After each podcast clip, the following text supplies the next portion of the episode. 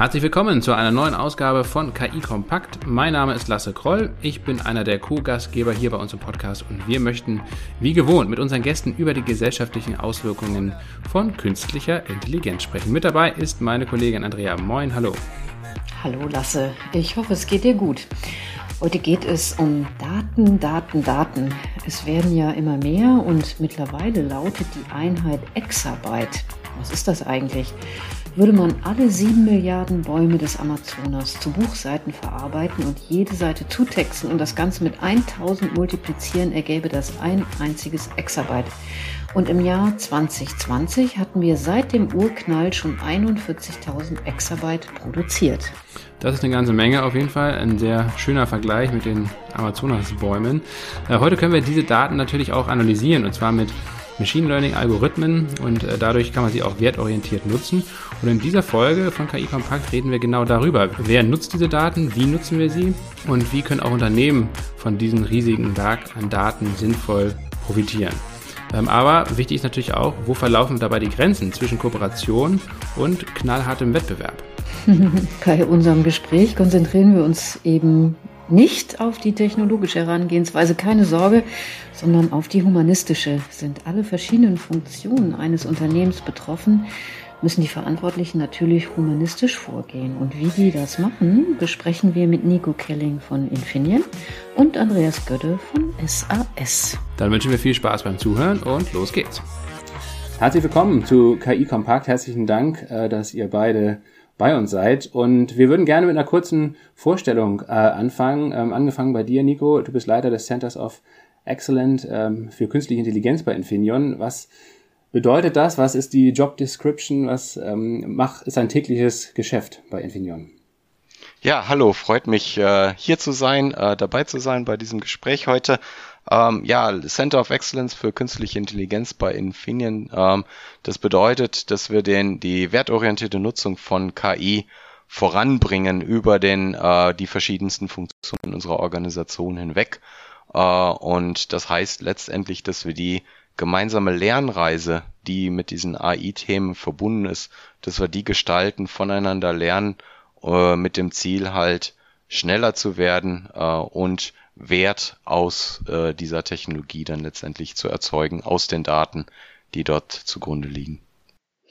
Andreas, was bewegt dich denn in deinem Job? Unsere Zuhörerinnen und Zuhörer kennen dich ja schon aus der einen oder anderen Folge. Director Customer Advisory bei SAS. Das ist immer so ein schöner Anglizismus, der sich ganz locker von den Lippen sagen lässt. Ähm, vielleicht kannst du unseren Zuhörern mal selber erklären, sonst machen das und ich das ja immer was sich hinter dir und deiner Job Description verbirgt. Ja, das ist eigentlich ganz einfach, Andrea. Ich leite eine Abteilung hier bei SAS ähm, von Business- und Analytics-Experten, die Unternehmen ähm, bei der Konzeption und Einführung von ähm, KI-Systemen oder auch Lösungen auf Basis eben von Advanced Analytics beraten.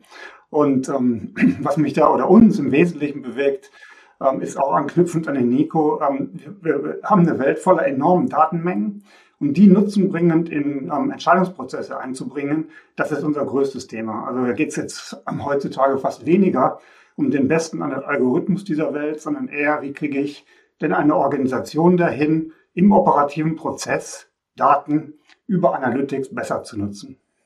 Nico, diese Datenverarbeitung, diese datenbasierten Technologien sind jetzt seit geraumer Zeit schon in aller Munde, sind eigentlich mehr oder weniger zum, zum Imperativ für alle geworden. Seit wann ist das aus deiner Sicht so? Was war so ein, was waren so die Anfänge? Das ist ja letztendlich ein langfristiger Prozess, aber was war für dich mehr oder weniger in den letzten Jahren vielleicht auch so ein, so ein, so ein Tipping Point, wo das wirklich wahnsinnig wichtig wurde und wo sich auch mehr und mehr Unternehmen eben auch darauf fokussieren mussten? Ja, das ist äh, absolut richtig, äh, würde ich auch so unterstreichen. Ja, so ganz genau kann man es, glaube ich, gar nicht festmachen oder könnte ich es zumindest nicht festmachen. Äh, was ich sagen kann, ist, glaube so äh, mindestens so sechs, sieben Jahre zurück ist zumindest mal das Thema Digitalisierung deutlich mehr in den Vordergrund gerückt. Ähm, ähm, es war, es ist wirklich ein sehr präsentes Thema geworden ähm, über die äh, in der Öffentlichkeit, aber auch natürlich in der Unternehmenswelt.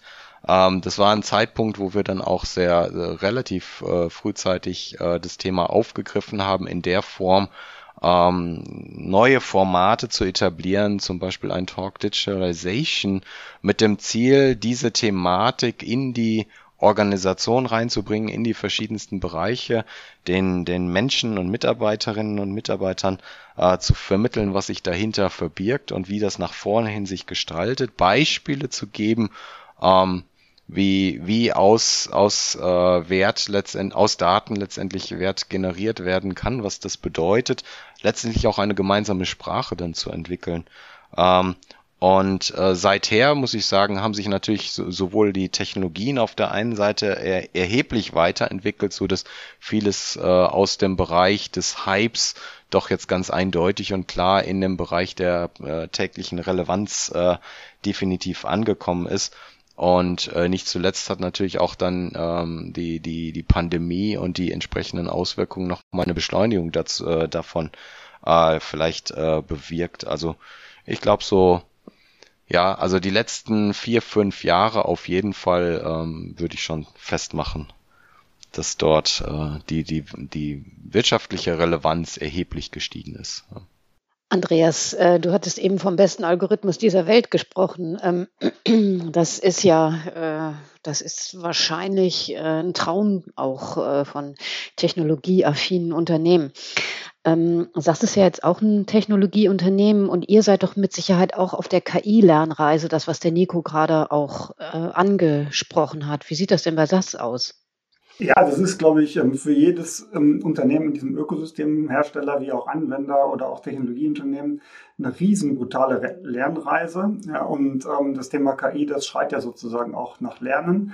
Ja, vielleicht anknüpfend an, an, an seit wann ist eigentlich so dieser Boom ähm, losgegangen. Glaube ich, hat, hat jeder viel noch in, in, im Kopf diese AlphaGo-Geschichte von Google, ja, wo dann ähm, plötzlich Algorithmen mit Rechenkapazitäten gekreuzt wurden und das sozusagen dann ähm, die Reise, glaube ich, so richtig begann, ja, weil man gemerkt hat, hey, da geht viel. Das ist ein Beispiel, das verstehe ich und das hat dann Strahlkraft, glaube ich, in relativ viele Branchen gebracht. Lernreise auf unserer Seite ist, ähm, wie gesagt, brutal. Wir lernen über unsere Kundenprojekte auf der einen Seite, aber auch über Research und also viel Research natürlich auch, ähm, wo man sich beschäftigt, welche Algorithmen brauche ich eigentlich, um KI aus diversesten ähm, Disziplinen sozusagen voranzutreiben. KI ist ja nicht ein Algorithmus, das wird oftmals mit Netzwerk, ähm, äh, neuronalen Netzwerken verknüpft, aber es hat, besteht aus viel mehr Dingen an der Stelle. Es sind Anwendungsbeispiele im Computer Vision, da lernen wir zum Beispiel, da haben wir gelernt, über ein Projekt äh, mit einem Uniklinikum in, in Europa ähm, MRT-Bilder zu scannen und Tumorfrüherkennung zu machen.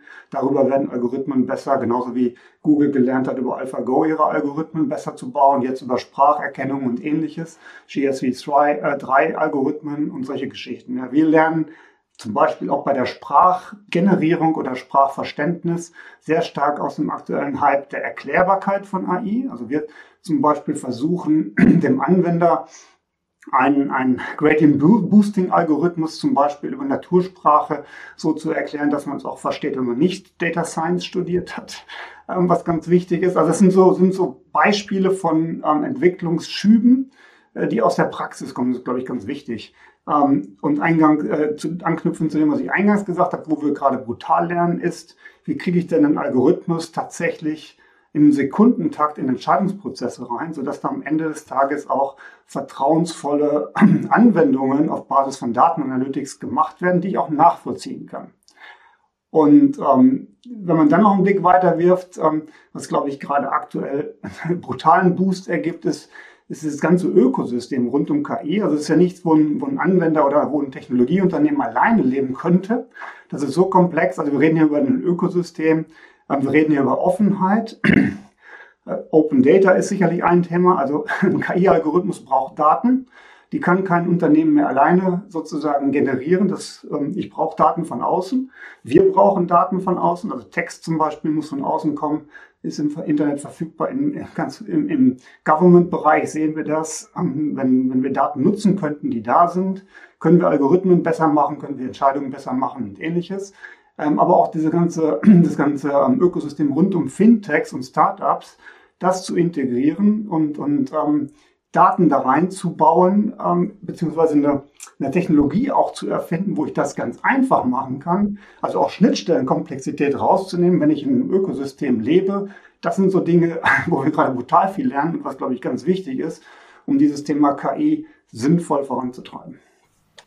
Nico, ich würde gerne so ein bisschen mehr in den Entwicklungsprozess von solchen Technologien einsteigen. Und vielleicht mal an einem Beispiel. Ähm, Infineon ist ja auch sehr stark in der Automobilbranche vertreten. Viele große Automobilhersteller bauen eure Halbleiter ein. Ähm, und das ist auch eine Branche, die sich jetzt in den letzten Jahren sehr, sehr stark verändert hat. Ähm, viele Branchen haben das getan, aber die Automobilindustrie ist, glaube ich, auch natürlich, weil sie in Deutschland so stark präsent ist, denke ich mal, eine der Industrien, die sich äh, sehr rasant ändern. Einerseits was die ähm, ähm, ja, de, den Motor ähm, anbelangt natürlich ähm, oder generell den Antrieb, ähm, aber auch ähm, was ähm, die Entwicklung von Software und autonomem Fahren und ähm, diese ganzen Geschichten anbelangt. Wie läuft so eine Entwicklung ab? Ist das letztendlich, kommen die Impulse stärker aus ähm, dem Kundenkreis, also in dem Fall von den Automobilherstellern, oder ist dann ein Hersteller von Halbleitern wie Infineon letztendlich auch ähm, schon lange vorher ähm, dabei, solche Technologien zu entwickeln und den Kunden, ähm, den Automobilherstellern dann anzubieten? Oder wie, wie funktioniert dieses Wechselspiel? Ja, ich glaube, das ist ein ganz wichtiger Aspekt hier, ähm, dass wir natürlich sehr frühzeitig und sehr vorausschauend dort auch mit involviert sind in dieser Diskussion, mit nach vorne rausdenken, äh, was die gewissen Trends, die jetzt diese Industrie umtreiben ähm, ähm, letztendlich für Auswirkungen haben und wie, die, wie wir die Technologien zum Einsatz bringen können, um dort eben mehr zu erreichen. Das heißt, dass wir natürlich sehr frühzeitig äh, äh, in dieser Diskussion über mehrere Partner hinweg, aber eben nicht nur alleine in der klassischen äh, Wertschöpfungskette, sondern auch in einem etwas größeren Ökosystem, das ist eben schon mal kurz erwähnt worden, äh, dort natürlich unterwegs sind und gemeinsam Co-Innovation letztendlich auch betreiben äh, es ist eine ein Stück weit natürlich auch eine Lernreise dessen, was äh, herauszufinden, was möglich ist, auf der einen Seite zu, zu darzustellen, was technologisch nach vorne hin äh, vorstellbar ist, wo die Reise hingeht, was, was umgesetzt werden kann, äh, was mit neuen, effizienten Umsetzungen in der Hardware oder auch neuen Sensortechnologien sich für neue Potenziale eröffnen, aber umgekehrt dann natürlich auch zu schauen, äh, von aus welcher Richtung dann die, die Anforderungen kommen, äh, welche neuen ähm, Wünsche es dort gibt und dort schrittweise über eine Iteration letztendlich sich anzunähern, wie dann die finale Lösung tatsächlich aussieht. Und ganz wichtig bei diesem Thema ist natürlich ähm, jetzt KI und äh, sicherheitskritische Anwendung. Das ist natürlich jetzt äh, vielleicht auf den ersten Blick mag das als als Widerspruch vielleicht sogar erscheinen. Das ist natürlich ein ganz wichtiges Thema, dort äh, frühzeitig äh, äh, Lösungen zu entwickeln, äh, genau diese KI-Möglichkeiten in den, ähm, in den Einsatz von sicherheitskritischen und auch äh, natürlich aus der Security-Perspektive ganz relevanten Thematiken, das so einzubinden in ein Gesamtsystem, ähm, dass es dort halt Mehrwert stiftet. Und das ist natürlich jetzt für uns speziell dann auch einer der Schwerpunkte, äh, vertrauenswürdige äh, Lösungen dort, äh, dependable Solutions letztendlich äh, zu entwickeln und äh, bereitzustellen, die dann eben diese neuen Möglichkeiten dann sukzessive dann auch erschließen. Ja, und äh, dort äh, das Stichwort äh, Explainability und Robustness ist natürlich eben schon gefallen. Das ist natürlich ein ganz wesentliches Thema, wirklich genau zu verstehen, äh, welchen Einfluss äh, oder wie diese KI äh, gelernten Algorithmen am Ende des Tages, wie die zu äh, gewissen Entscheidungen kommen, was der Einsatzbereich dieser äh, Algorithmen sein kann, ähm, wie man das absichern kann und wie man auch im Gesamtsystem dann natürlich sicherstellt, dass das gewünschte Verhalten erzeugt äh, wird. Und ganz wichtig dabei ist äh, dann darüber hinaus über die die ähm, ähm, die, die wissenschaftliche Herangehensweise daraus, aber umgekehrt dann auch das agile Vorgehen ähm, eben iterativ zu lernen, wie es denn funktionieren kann. Ja, weil das ist natürlich ein, eine große Hürde, die da zunächst mal zu überspringen ist. Und so muss man sich dann halt iterativ annähern, äh, lernen, was funktioniert äh, und sukzessive das weiter ausbauen. Nico, ist das äh, auch ein ähm, Hauptanliegen äh, von deinem Team, ähm, dass man das Lernen nach extern äh, fokussiert, aber auch dann nach intern, also dass auch die eigene Belegschaft, trotz dass es ein technologieaffines Unternehmen ist, Infineon, dass man auch die eigene Belegschaft äh, so ein bisschen daran gewöhnen muss, dass sie sich etwas ähm, umstellen muss, Stichwort Datenteilen. Wie ist das bei euch angesiedelt? Ja, das ist natürlich auch ein äh, ganz, ganz wesentlicher Aspekt, diese, diese Lernreise äh, im Konzern zu gestalten.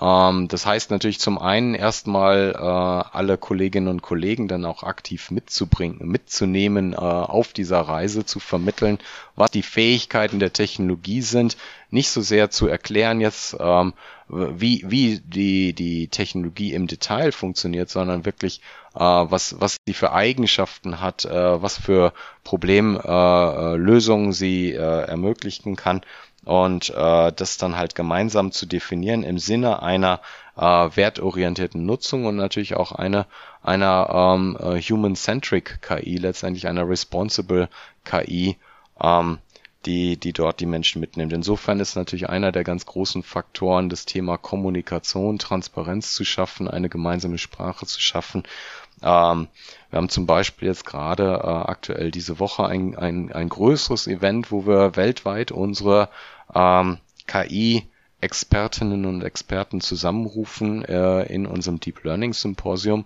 äh, und dort äh, eine interne Konferenz ausgestalten, äh, eben genau über diese Themen zu sprechen. Auf der einen Seite, wie kann ich eine responsible KI gestalten, auf der anderen Seite, wie kann ich aber auch dann die, die Skalierung dort erreichen und dort den Austausch zu haben, dieser Community entsprechend mitzunehmen. Andreas, wie ist es bei euch im ähm, Team? Da werden ja jetzt auch nicht nur ähm, Data Scientists sitzen, sondern auch ganz viele unterschiedliche Expertisen. Ähm, wie ist da innerhalb dieses Teams der Austausch? Wer gibt da vielleicht den Ton an, beziehungsweise wie findet auch die unterschiedliche Inspiration untereinander statt? Ähm, und damit, ja, damit das ganze Team und letztendlich natürlich auch das Produkt, das Unternehmen insgesamt äh, am Ende ähm, sich weiterentwickeln kann. Ja gut, jetzt ähm, beschäftigen wir uns natürlich ähm, im Kern, vom Kern sozusagen mit dem, mit dem Thema Analytics seit, seit 40 Jahren und ähm, mit KI jetzt natürlich insbesondere, werden da in, inspiriert von natürlich Kundensituationen, hatte ich erwähnt, aber auch ähm, von, von Dingen, die wir durchführen, wie Hackathons zum Beispiel, ähm, wo wir versuchen halt auch eben vom Markt ähm, Ideen mit reinzunehmen, mit Partnern oder auch von Fintechs oder aus dem Startup-Szene Dinge reinzunehmen, also nach dem Motto, wo geht was, was, was kann ich denn schon machen? Und äh, da sind natürlich die Leute alle, alle involviert per Job Description sozusagen, ähm, da mitzutun. Also da ist eine intrinsische Motivation natürlich da. Aber das, was auch der Nico sagt, es ist immer wichtig, diesen Austausch zu, zu, zu fördern. Und ich glaube, da kommen halt gewisse Entwicklungen jetzt auch von Marktseite uns durchaus allen entgegen. Punkt eins, jeder sieht, dass KI in jedem Prozess am Ende des Tages Werte bringen kann. Punkt zwei, die Pandemie hat dafür gesorgt, dass wir weltweit flacher, noch flacher geworden sind und Experten sich noch einfacher austauschen kann. Also weltweites KI-Symposium hätte man wahrscheinlich vor drei Jahren über ähm, einen Ort in München nachgedacht. Jetzt ist es ein Ort im Internet, vermute ich mal. Ähm, und ähm, das heißt, das, da ist Austausch wesentlich leichter und das befördert auch sozusagen diese, diese Entwicklung nochmal ein Stück, habe ich das Gefühl. Ähm, das, das ist ein ganz, ganz, ganz wichtiger Aspekt. Ähm, was wir auch machen, ist ähm, neben, neben Research sozusagen jetzt in Richtung Universitäten und ähnliches, ist einfach Dinge ausprobieren. Ich glaube, das ist auch etwas, was ganz, ganz wichtig ist, was, was diesen Spin von Mitarbeitern, aber auch ähm, vom Markt und vom Ökosystem befördert. Also beispielsweise haben wir unseren gesamten Campus im Kerry, also ein Riesenareal, wo 6000 Leute arbeiten, komplett, komplett smartifiziert sozusagen. Also da wird das gesamte Energy Management inklusive Solaranlage sozusagen über KI gesteuert, wird gelernt, wo kann ich Energie sparen, ähm, werden, werden kleinste ähm, Dinge sozusagen identifiziert in unsere IoT-Entwicklung mit reingebracht, sodass ich das eben im großen Stil dann zum Beispiel in der Produktionsfabrik halt eben auch anwenden kann, kombiniert mit Sensoren, ähm, Computer Vision Kameras und ähnlichen Geschichten. Also ich sag mal, solche, solche Spielareas braucht's, glaube ich, um im Unternehmen, aber auch am Markt neue Dinge zu entwickeln. Und diese, dieses dieses, diesen innovativen Spin, den muss man jeden Tag neu sozusagen immer wieder mit einer Spritze reinführen und dann dreht sich das Rad auch weiter.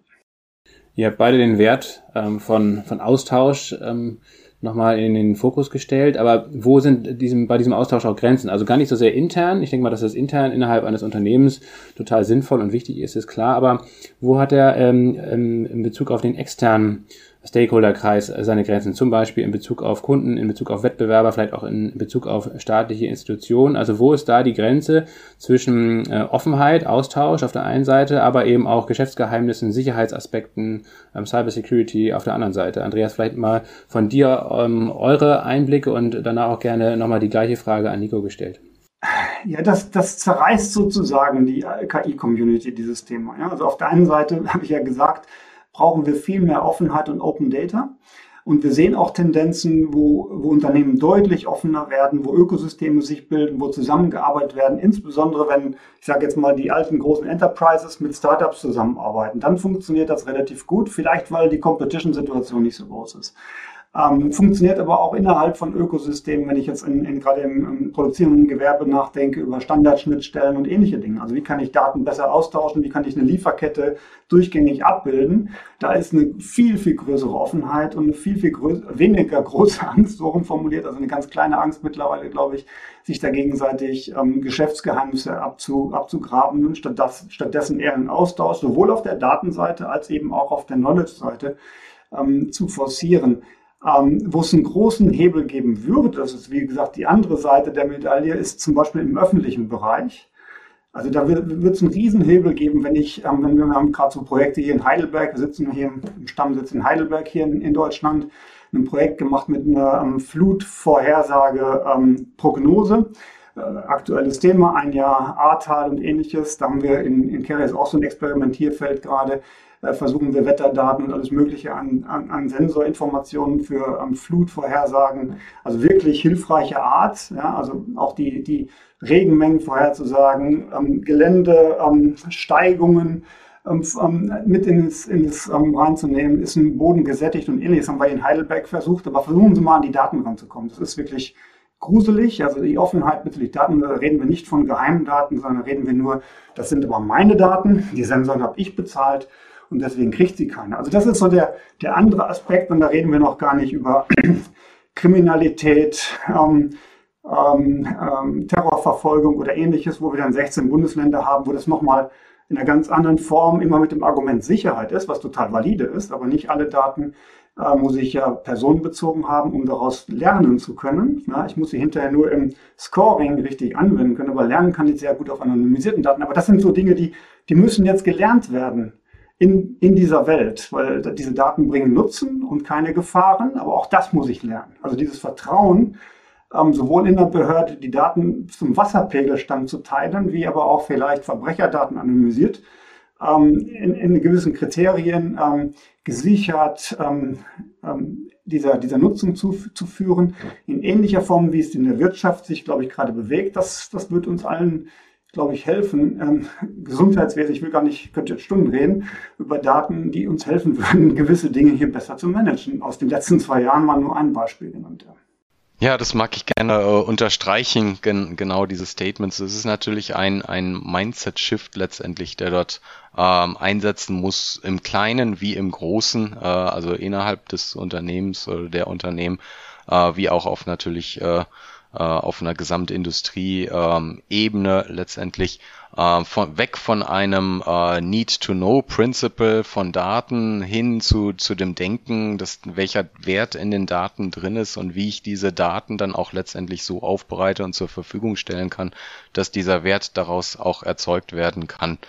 Uh, und uh, da gibt's ja auch auf der europäischen Ebene durchaus einige Anstrengungen in die Richtung. Ähm, ähm, die, die das äh, dann unterstützen sollen. Äh, denken wir an, an ähm, Datenaustauschplattformen, Gaia X als, als Stichwort vielleicht mal genannt, äh, die zum Ziel haben, letztendlich natürlich genau solche Datenräume zu schaffen, die dann ähm, den, den Lösungsraum aufmachen und neue äh, Smart-Konzepte Uh, Smart City oder ähnliches dann überhaupt zu ermöglichen auch die, die, ähm, die äh, Regulierungsanstrengungen in Richtung äh, Data Act zielen ja letztendlich auch in diese Richtung, dort ähm, äh, Möglichkeiten zu definieren, zu finden, wie diese Daten dann letztendlich dann auch sicher geteilt werden können, dass dort ein gewisser Rahmen dann auch dann gegeben ist äh, und diese, diese Rechtskonformität etc. dann adressiert wird.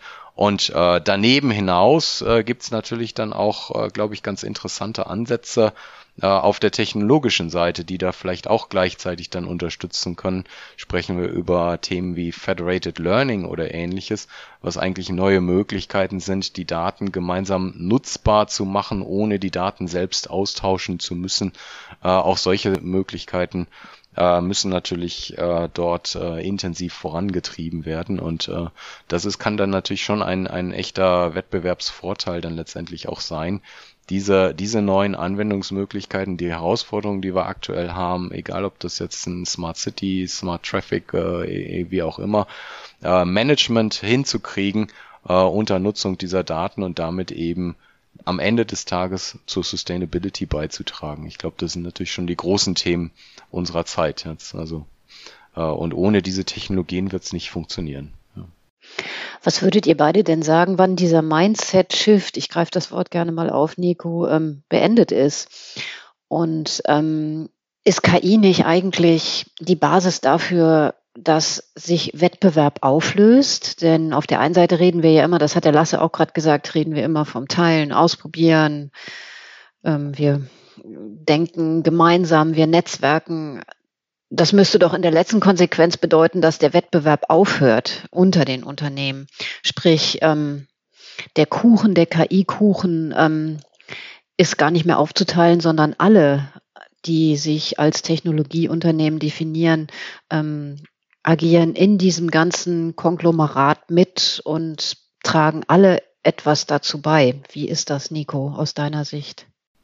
Ja, also dem würde ich äh, erstmal widersprechen wollen, würde ich sagen. Also äh, es gibt natürlich sehr viele Anwendungen, die erstmal sehr wirklich äh, unternehmensspezifisch sind. Äh, also diese ganzen Bereiche, Einsatz von KI, um letztendlich Produktivität zu steigern, die Fertigung zu optimieren, die Supply Chain Ketten ähm, oder den, den, den Demand äh, akkurater vorherzusagen, die Entwicklungsprozesse äh, zu beschleunigen in dem Sinne, dass man schneller bessere Entscheidungen, äh, höherwertige Entscheidungen treffen kann und so weiter. Das sind alles Themen, die letztendlich äh, sehr wettbewerbsrelevant sind und dort natürlich auch als solche dann vorangetrieben werden. Ich glaube, das Beispiel war dann jetzt eher andere äh, Anwendungen auf einer anderen Ebene, wenn wir jetzt sagen, auf äh, Lösungen der, der Gesellschaft unserer Zeit, Ressourceneinsatz, äh, Verkehr, Gesundheitsfragen und so weiter. Das, ist, das sind dann zusätzliche additive äh, Anwendungen auf einer anderen Ebene, die dazukommen. Ja, und ich würde aber äh, nicht sagen, dass das äh, gegen Wettbewerb ist, ganz im Gegenteil. Letztendlich, äh, wir sind in einem äh, internationalen, globalen Gefüge hier unterwegs und äh, das äh, könnte vielleicht sogar den Wettbewerb sogar eher beflügeln. Ja. Ja, ich, ich, ich würde das mal ähm, auch genauso verlängern. Am Ende reden wir hier über eine Technologie. Und eine Technologie hat noch nie einen Wettbewerb abgeschafft. Im Gegenteil. Also da geht es eher darum, ähm, Fähigkeiten sich für sein Kerngeschäft anzueignen. Also ich glaube, das ist ein wichtiger Punkt. Wie kann ich das in meinem jeweiligen Kerngeschäft nutzen? um die nächste Stufe des Kerngeschäfts zu entwickeln. Also da verändern sich sicherlich Geschäftsmodelle durch KI. Alte fallen weg. Das ist, ist de facto so. Also in dem Moment, wo ich viel automatisiere, kennen wir ja schon in der ganzen Entwicklung der industriellen Revolution.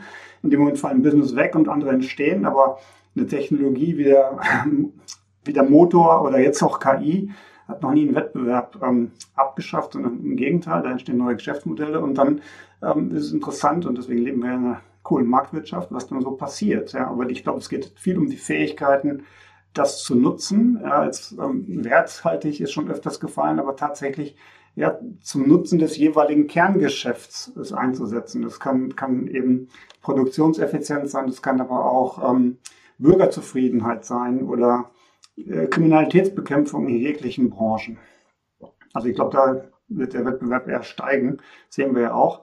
Ähm, weil viele neue Technologien ankommen, die manche, manche sterben, manche setzen sich durch. Und das ist eben das Spiel des Marktes. Ja, ja, vielleicht ein, ein Aspekt, der vielleicht noch ganz, ganz wichtig ist bei dieser Sache, gerade wenn man jetzt das Ganze aus einer europäischen Perspektive betrachtet, äh, wo natürlich äh, sehr stark getrieben ist von einem Risikodenken äh, und sehr schnell natürlich der Ruf da ist, Dinge zu verhindern zu wollen, eingrenzen zu wollen, vielleicht sogar noch bevor wir sie vollumfänglich verstanden haben, was denn möglich wäre oder wie es denn möglich wäre. Das wäre jetzt eigentlich dann ein, ein, ein Plädoyer, möchte ich fast sagen, äh, zu sagen, naja, da müssen, da müssen wir vielleicht auch ein bisschen umdenken, gucken, dass wir dort äh, in dieses Experimentieren, in dieses Lernen hineinkommen.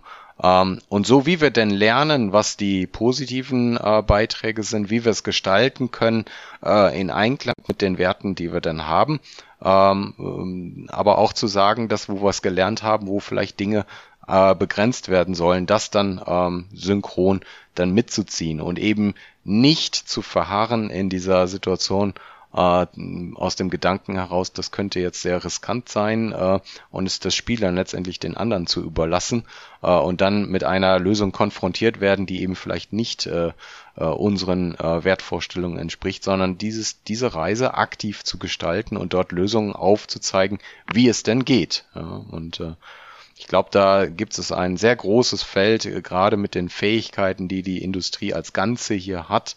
Ähm, die, die, ähm, die ganze Automatisierungswelt, die, ähm, die äh, ganze Thema funktionale Sicherheit, Security, diese Dinge zusammenzubringen, um sie letztendlich zu erweitern, um dieses äh, Fähigkeitsfeld der künstlichen Intelligenz und damit eben neue Wettbewerbsdifferenzierung dann auch zu erreichen. Ähm, Nico, wo setzt ihr denn eigentlich die künstliche Intelligenz ein? Du hattest mal von dem Chipdesign gesprochen. Ähm, kannst du uns da vielleicht nochmal einen kleinen Einblick geben? Ja, also die Einsatzfelder, die sind definitiv sehr breit, äh, sehr breit gestreut. Grundsätzlich unterscheiden wir, wir sind natürlich als Halbleiter äh, sind wir natürlich sowohl Nutzer als auch in Enabler äh, dieser Technologien. Soll heißen, wir nutzen es äh, intern in unseren eigenen Prozessen in der Art und Weise, wie wir fertigen, äh, wie wir Chips äh, entwickeln, ähm, wie wir ähm, neue Angebote entwickeln etc. Vielleicht als Beispiel äh, aus der Entwicklung, weil das jetzt gerade die konkrete Frage war. Ähm, wir haben natürlich äh, viele Entwicklungsschritte, die darauf basieren, aus Mess- und Simulationsdaten letztendlich geeignete Ableitungen, äh, gute Entscheidungen zu treffen, zu verstehen, wie sich Komponenten in bestimmten Grenzbereichen verhalten, ähm, Entscheidungen zu treffen, wie die Komponenten ausgelegt werden, um das Optimum äh, am Ende des Tages zwischen Kosten und Nutzen und Kosten und Performance dann letztendlich zu erreichen. Das sind natürlich zunächst mal äh, sich gegenüberstehende äh, Anforderungen, die da drin sind. Und da kann die KI natürlich sehr maßgeblichen Beitrag leisten, diese Datenmenge dann ähm, zum einen vielleicht zu generieren oder die Qualität dieser Daten zu erhöhen, auf der anderen Seite aber dann genau diese Ableitung, diese äh, Optimierung entsprechend zu unterstützen. Ähm, das wäre so ein Bereich und das zielt letztendlich darauf natürlich äh, Entwicklungszeiten zu reduzieren, bessere Produkte, die besser an die Bedürfnisse äh, angepasst sind, dann zu entwickeln und damit ein besseres Angebot zu haben. Aber vielleicht ein anderes Beispiel, weil es auch sehr relevant ist von der Signifikanz, ist natürlich im Fertigungsumfeld dort äh, Produktionsstabilität zu erreichen, äh, die Ausbeute zu erhöhen, äh, letztendlich äh, ja ähm, Durchsatz ähm, am Ende des Tages auch zu ermöglichen, mehr mehr Nutzung oder mehr Ergebnis aus den vorhandenen Kapazitäten dann letztendlich zu, zu erreichen. Das sind natürlich alles dann sehr konkrete Anwendungsfälle, die es dort gibt. Auf der anderen Seite, vielleicht um die andere Dimension nochmal ganz kurz zu illustrieren, auf der Produktseite, auf dem Enabling. Ich glaube, das ist was ganz Entscheidendes. Ähm, ähm, es, es verändern sich, es entstehen komplett neue Anwendungen, neue Möglichkeiten aus der Kombination zum Beispiel neuer Sensortechnologien äh, mit künstlicher Intelligenz. Nehmen wir beispielsweise ein Radar, fortschrittliche Radarsensoren äh, in der Kombination mit äh, KI ermöglichen ganz neue Benutzungsbedienkonzepte, äh, wie Menschen Maschinen bedienen, programmieren, äh, handeln können äh, wir sprechen dort von der Mensch-Maschine-Schnittstelle, Äh, und die verschiedenartigen Sensoren, die wir haben in der Kombination dieser Technologien, ermöglichen letztendlich den Maschinen die menschlichen Sinne zu geben.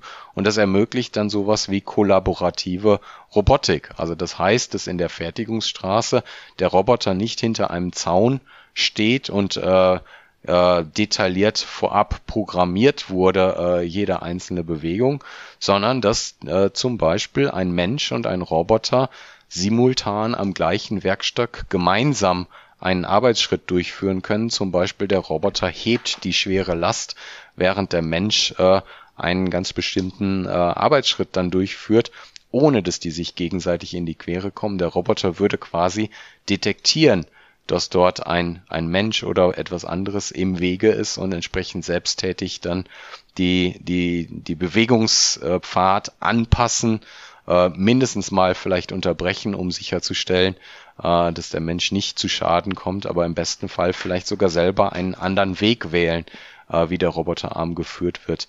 Äh, und das kann man jetzt sehr weit ausdehnen. Das geht natürlich jetzt aus dem industriellen Umfeld, wo es dem Menschen wirklich nützt, äh, schwere Tätigkeiten zu, zu äh, reduzieren. Das geht aber auch in den äh, Bereich der alternden Gesellschaft, Elderly Care, äh, wo Roboter natürlich einen sehr signifikanten Beitrag leisten kann, bis hin zur Privatnutzung letztendlich im eigenen Umfeld, in der eigenen Wohnung, das Smart Home, äh, was dann äh, selbsttätig erkennt, ob überhaupt jemand im Raum ist und die Klimaanlage denn da pusten muss ähm, oder wo denn der Luftstrom idealerweise hingerichtet wird, ähm, ähm, um, um dann halt den besten Nutzen zu erzeugen. Ähm, und das Ganze natürlich ohne, dass jeder von uns zum Programmierer werden muss, sondern das muss letztendlich intuitiv bedienbar werden. Also letztendlich diese Technologien auch einem größeren Anwendungsbereich äh, oder einem Anwenderkreis verfügbar zu machen. Ja, ähm, das sind letztendlich ganz wichtige Themenstellungen, an denen wir dort arbeiten und die wir da mit unseren Lösungen dann unterstützen. Hört sich an, dass ähm, kleiner Zwischenkommentar hört sich an, äh, dass Rente mit 70, 80 jetzt in greifbare Nähe rückt, weil die Menschen äh, nicht mehr schwer arbeiten müssen. Die Roboter nehmen denen das dann ab und äh, dann gibt's, das wird das Gesundheitssystem entlastet. Hm, aber das will ich mal aufgreifen, ähm, Andreas, weil das ist ja irgendwie eine paradoxe Situation. Wir reden eigentlich seit Jahren darüber, dass KI oder Technologie im Allgemeinen, KI im Speziellen, vielleicht auch äh, risikobehaftet sind, dahingehend, dass wir alle arbeitslos werden, dass es keine menschliche Arbeitskraft mehr vonnöten ist, um Dinge zu produzieren. Auf der anderen Seite merken wir gerade aktuell, dass wir eigentlich ähm, einen großen Mangel an Arbeitskräften haben, an menschlichen Arbeitskräften und dass viele Politiker jetzt auch fordern, ähm, die Wochenarbeitszeit muss erhöht werden, das Renteneintrittsalter muss erhöht werden. Ähm, das ist ja eigentlich eine ja, vielleicht eine paradoxe Situation auf jeden Fall. Wie siehst du denn das? Also in welche Richtung steuern wir denn? Ähm, geht uns die Arbeit aus oder ähm, gehen uns die Arbeitskräfte aus? Was, was ist die Realität deiner Meinung nach? Ähm, weder noch. Ich glaube, es braucht eine neue Balance, die sich aber automatisch über, über die Technologien jetzt, glaube ich, finden. Also ich glaube, der Mensch ist kreativ und selbsterhalterisch genug, sozusagen die Technologie jetzt so weiterzuentwickeln, dass wir sie halt auch sinnig nutzen können, dass wir, ich sag mal, ähm, langweilige und wirklich auch ähm, körperlich ähm, vielleicht sogar zerstörende Tätigkeiten automatisieren ist, glaube ich, da das Stichwort. Und damit fallen, äh, fallen diese, diese ähm, Leistungen weg, die der Mensch verrichten muss, also manuelle Arbeiten. Ähm, das also passiert ja schon seit Jahrhunderten so. Also wenn wir jetzt einen Bagger nicht hätten, würden wir nicht auf Autobahnen fahren können und ähnliche Dinge. Also es passiert ja. Äh, und das wird dann auch mit KI passieren. Und gleichzeitig entstehen aber, wie ich gesagt habe, tausende Millionen von neuen Use Cases, neue Startups, neue Ideen was ich, also worüber wir auch gar nicht nachdenken wahrscheinlich, was ich damit noch alles tun kann. Und das, was der Nico gesagt hat, ist genau eine wichtige Komponente dahin, das auszubauen. Also es hilft halt nicht, wenn ich einen Roboter in der Wohnung rumlaufen habe, den ich, äh, dem ich nicht vertraue, der Gläser runterschmeißt im einfachsten Fall, aber vielleicht das falsche Medikament gibt, zum Beispiel. Also ich muss dort ähm, diese Augmented Intelligence, wie ich ja gerne übersetze, äh, die muss ich halt auch, auch so entwickeln, dass sie tatsächlich dem Menschen zugutekommt. Und dann, dann entsteht das, dann entstehen neue Arbeitsplätze. Ja, dann gibt es Leute, die erfinden solche Roboter, solche KI-Systeme. Äh, da gibt es Leute, die dann, die dann neue Prozesse äh, definieren und ähnliches. Aber es gibt weniger Leute, die mit, mit körperlicher Muskelkraft ihren Körper kaputt machen. Ja, oder äh, wo das Gehirn austrocknet, weil sie stupide Arbeiten machen. Das, das ist genau das, was passiert. Und äh, der Mensch oder die Entwicklung ist immer hinten dran. Das ist das, was wir ja auch gerade wieder erleben. Ja, wir stellen dann fest, oh Mist, jetzt gibt es gerade Lehrermangel. Ja, dann überlegen wir uns, wie können wir das adressieren. Hätten wir es vor fünf Jahren gewusst, hätten wir es jetzt adressiert. Vielleicht auch ein bisschen mit KI. Vielleicht auch schon in der Pandemie. So. Und, und ich glaube, das, das braucht halt ein bisschen, aber dieser, dieser Diskurs auch in der Gesellschaft ist wichtig, ähm, das genau in die richtige Richtung voranzutreiben. Am Ende, Ende gibt es eine Balance. Ja? Da gibt es mal Arbeitslose, dann gibt es weniger Arbeitslose, dann gibt es Fachkräftemangel, haben wir auch schon alles gehabt. Das sind aber die Indikatoren aus meiner Sicht, die den Menschen zum Lernen bringen. Weil wenn das alles gut wäre, würden wir uns nicht weiterentwickeln. Wenn wir keinen Fachkräftemangel hätten, würden wir uns keine Gedanken darüber machen, wie wir den adressieren. Und insofern ist es, glaube ich, auch hier wiederum Technologie, äh, die, die, nimmt nichts weg, die, die heilt nichts, aber die ist unheimlich wichtig, um genau diese Themen zu adressieren. Und, und ähm, da vielleicht auch nochmal der Link in Richtung unserem schönen Kontinent hier. Das aber auch gleichzeitig in, im Sinne unserer Wertvorstellung zu tun, ist auch wichtig und es wird uns auch am Ende einen Wettbewerbsvorteil geben. Das merken wir jetzt, by the way, ganz banal intern schon, dass die US-Kollegen uns hier befragen zum Thema Responsible AI, GDPR und wie macht ihr das denn? Also wie geht denn Use Cases trotzdem, obwohl ihr eigentlich nicht dürft? Oder fragen die Amis, weil die kennen das gar nicht. Äh, und, und dann startet da drüben eine Bewegung. Und das wird mit Asien wahrscheinlich auch passieren oder auch nicht, wer weiß. Ja, aber also ich glaube, diese Balancen, die werden sich finden ähm, in den Wertvorstellungen, die wir halt auch brauchen. Und das glaube ich, da ist Technologie echt hilfreich und auch notwendig, uns durch die eine oder andere Krise zu bringen. Aber wir werden halt immer so ein bisschen klagen, weil wir immer hinten dran sind, weil der Mensch einfach so tickt, dass er halt irgendwie mal einen auf den Kopf braucht und dann überlegt er sich, wie kann ich das verhindern. Also wenn ich ganz ehrlich sein darf, ich habe da ja so ein bisschen meine Zweifel, Nico. Ähm, was ist denn für dich eigentlich menschenzentrierte KI? Das hast du ja auch schon mal gesagt. Naja, letztendlich geht es darum, natürlich den, den Menschen zu entlasten, ihm äh, eine Assistenz äh, gewissermaßen zur Verfügung zu stellen. Äh, sagen, wir machen die, die Arbeit leichter letztendlich. Ähm, äh, wir müssen am Ende des Tages, äh, um vielleicht nochmal an die vorige Frage auch anzuknüpfen, dort äh, perspektivisch, wir haben natürlich ein äh, äh, perspektivisch einen, einen Arbeitskräftemangel äh, vor uns. Und wir müssen letztendlich, wenn wir uns die Bevölkerungsentwicklung auch anschauen, mit weniger äh, den Wohlstand äh, von allen letztendlich erwirken, äh, erwirtschaften. Das heißt letztendlich, wir müssen die Produktivität letztendlich steigern. Und da ist genau die, die Möglichkeit dieser Technologien, die so äh, zum Einsatz zu bringen, dass die die Produktivität halt letztendlich gesteigert wird. Die, die KI wird uns halt nicht ersetzen dort an der Stelle, die, die smarte Ableitung oder die, die Bewertung der Ergebnisse das, äh, und wie wir das dann in neue Lösungen umsetzen, das wird weiterhin die, unsere Domäne bleiben. Ähm, aber sie kann, die, die KI kann uns da an, an vielen Stellen halt äh, einige von der, von den lästigen Tätigkeiten, von den vielleicht etwas monotonen, äh, weniger produktiven äh, Arbeitsschritten entlasten und genau eben äh, uns zeigen, wo wir genau hingucken müssen beispielsweise. Und ich glaube, das das ist genau ähm, äh, einer der wichtigen Aspekte. Und das Zweite ist natürlich dann zu berücksichtigen im Design dieser Systeme, was macht das mit dem Menschen? Was sind die Konsequenzen, wenn ich diese Assistenten dort jetzt letztendlich haben? Der Mensch adaptiert äh, sich ja auch letztendlich. Äh, und äh, das Verhalten ist natürlich geprägt durch das, was wir so äh, als, als normal äh, erleben. Äh, und das muss man natürlich bei der äh, Entwicklung äh, berücksichtigen. Also ein ganz einfaches Beispiel ist dann letztendlich zu, zu überlegen, ähm, äh, was, was die Konsequenzen für ein Individuum ist, äh, wenn die Systeme schrittweise immer smarter werden und ähm, da ist, muss für den Mensch natürlich die Transparenz da sein, wie diese Maschine jetzt gewissermaßen zu bestimmten Ergebnissen vielleicht gekommen ist. Ja? Also dass das für den Menschen trotzdem nachvollziehbar Verständnis ist. Gerade ist das Thema Vertrauen, das Stichwort Vertrauen gefallen. Ja?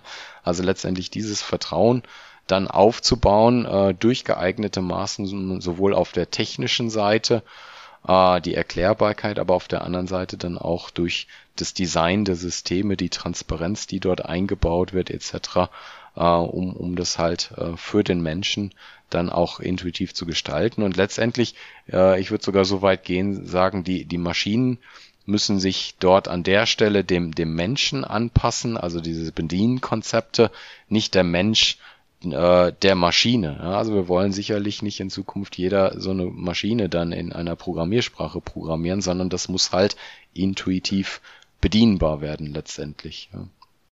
Wir könnten noch lange weiter reden. Das äh, Thema bietet viele, viele weitere äh, Fragen und viele weitere Diskussionspunkte. Aber wir müssen zum Abschluss kommen. Ich bedanke mich ganz, ganz herzlich bei euch beiden, bei Nico Kelling von Infineon und bei Andreas Götte von SAS und wünsche euch beiden ja viel Erfolg weiterhin bei der persönlichen Lernreise, aber auch natürlich bei der Lernreise im Unternehmen selbst und darauf basierend natürlich auch für die weitere Arbeit in Sachen KI. Herzlichen Dank und bis bald mal wieder. Sehr gerne. Ciao. Ja, vielen Dank. Bis bald. Das war es für diese Woche mit KI Kompakt. Herzlichen Dank fürs Zuhören. Wenn euch dieser Podcast gefallen hat, dann würden wir uns natürlich sehr darüber freuen, wenn ihr dieses Format im Freundes- und Bekanntenkreis oder auch unter Kolleginnen und Kollegen teilt. Bei Spotify, Apple Podcasts und allen anderen relevanten Podcast-Plattformen eurer Wahl könnt ihr den Podcast gerne abonnieren, damit ihr in Zukunft keine weitere Folge verpasst. Und eine gute Bewertung oder eine Rezension bei Apple würde uns natürlich auch sehr weiterhelfen. Herzlichen Dank natürlich auch an unsere Unterstützerin, die Firma SAS. SAS entwickelt KI KI-Anwendungen für unterschiedliche Branchen und Anwendungsgebiete. Und alle weiteren Informationen zum Podcast und natürlich auch zu den Produkten und Services von SAS findet ihr auf sas.de slash ki kompakt Podcast oder in den Show Notes. Wir freuen uns auf die nächste Ausgabe in der kommenden Woche und wünschen euch bis dahin alles Gute. Ciao.